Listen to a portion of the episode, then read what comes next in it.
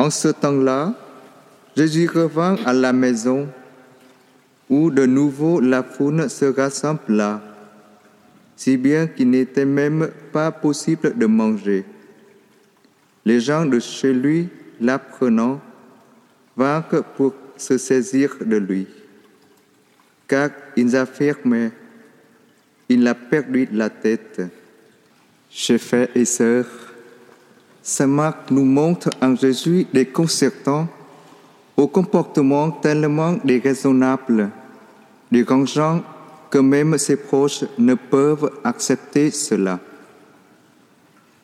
Que fait donc Jésus? Il s'occupe des gens qui viennent vers lui, au point qu'il n'a même plus le temps de manger. Marc est le seul évangéliste à rapporter cette expression. Jésus a perdu la tête. Tout son évangile fait apparaître en Jésus tellement proche de nous qu'il est paradoxalement trop proche pour le bien comprendre. On connaît ses origines, mais on ignore son identité. Tellement libre qu'il semble avoir perdu la tête, même en regard des conventions familiales. Oui, il a perdu la tête, ce Dieu, en devenant l'un de nous, en entrant dans la maison de Zachée et en partageant la même table que Lévi et ses collègues qui sont des collecteurs d'impôts.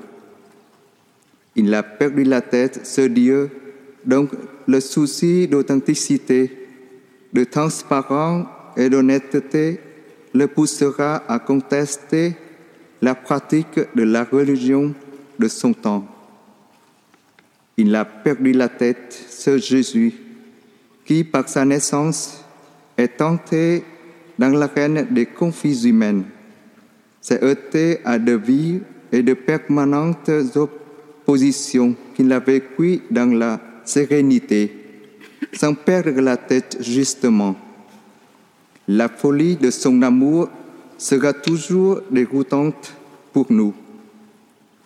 Il a perdu la tête, ce qui résonne comme une insulte, une incompréhension pour ses proches peut aussi être entendu comme un compliment, un beau de reconnaissance pour tout ce que Dieu en Jésus a accepté de vivre pour redorer notre image jusqu'à la rendre à sa ressemblance originale. Ce matin, entrons dans le mystère de Jésus. Il a perdu la tête pour nous redonner de la hauteur. La vie de Jésus, plus encore que sa parole, abonde en contraste merveilleux. Il se dit roi et il naît dans une étable. Il se dit maître et il lave les pieds de ses apôtres.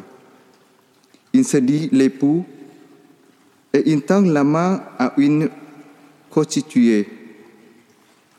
Pour perpétuer son message, il choisit non des savants, non des philosophes, non des orateurs pleins d'éloquence, mais des ignorants, des timides, des gens moins que rien.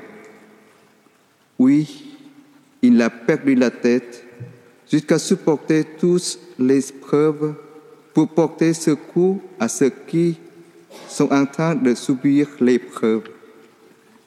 Cela devrait nous faire exulter de joie parce que pour moi, Seigneur, tu as changé le deuil en une danse, nous dit l'auteur de psaume. Ce n'est pas du tout raisonnable, mais il a tellement perdu la tête qu'il se donne en nourriture. Il se livre entre nos mains, se laisse nourrir. C'est le seul moyen pour qu'il fasse en nous sa demeure. Impossible d'imaginer quelqu'un être plus fou, plus grand, plus déraisonnable que cela. Que le Christ dans l'Eucharistie nous fasse perdre la tête jusqu'à nous rendre fous d'amour, non seulement pour lui, mais pour ceux qui nous entourent également. Pour terminer, je vous laisse, je vous laisse méditer avec une petite histoire. Un jour, vers une heure du matin, un enfant avait la fièvre. Elle le faisait perdre l'esprit. Il ne reconnaissait plus ses parents. Oui, sa maladie si grave, sa maman l'amena vite à l'hôpital. Vers trois heures du matin, il ouvrit les yeux, vit ses parents qui étaient là à côté de lui. Mais comme la fièvre le fatiguait beaucoup, il se rendormit. À quatre heures et ensuite à cinq heures, il ouvrit les yeux, trouva encore ses parents toujours là, à côté de lui, sans dormir. Il dit à ses parents, Pourquoi vous n'avez pas dormi? Vous êtes fous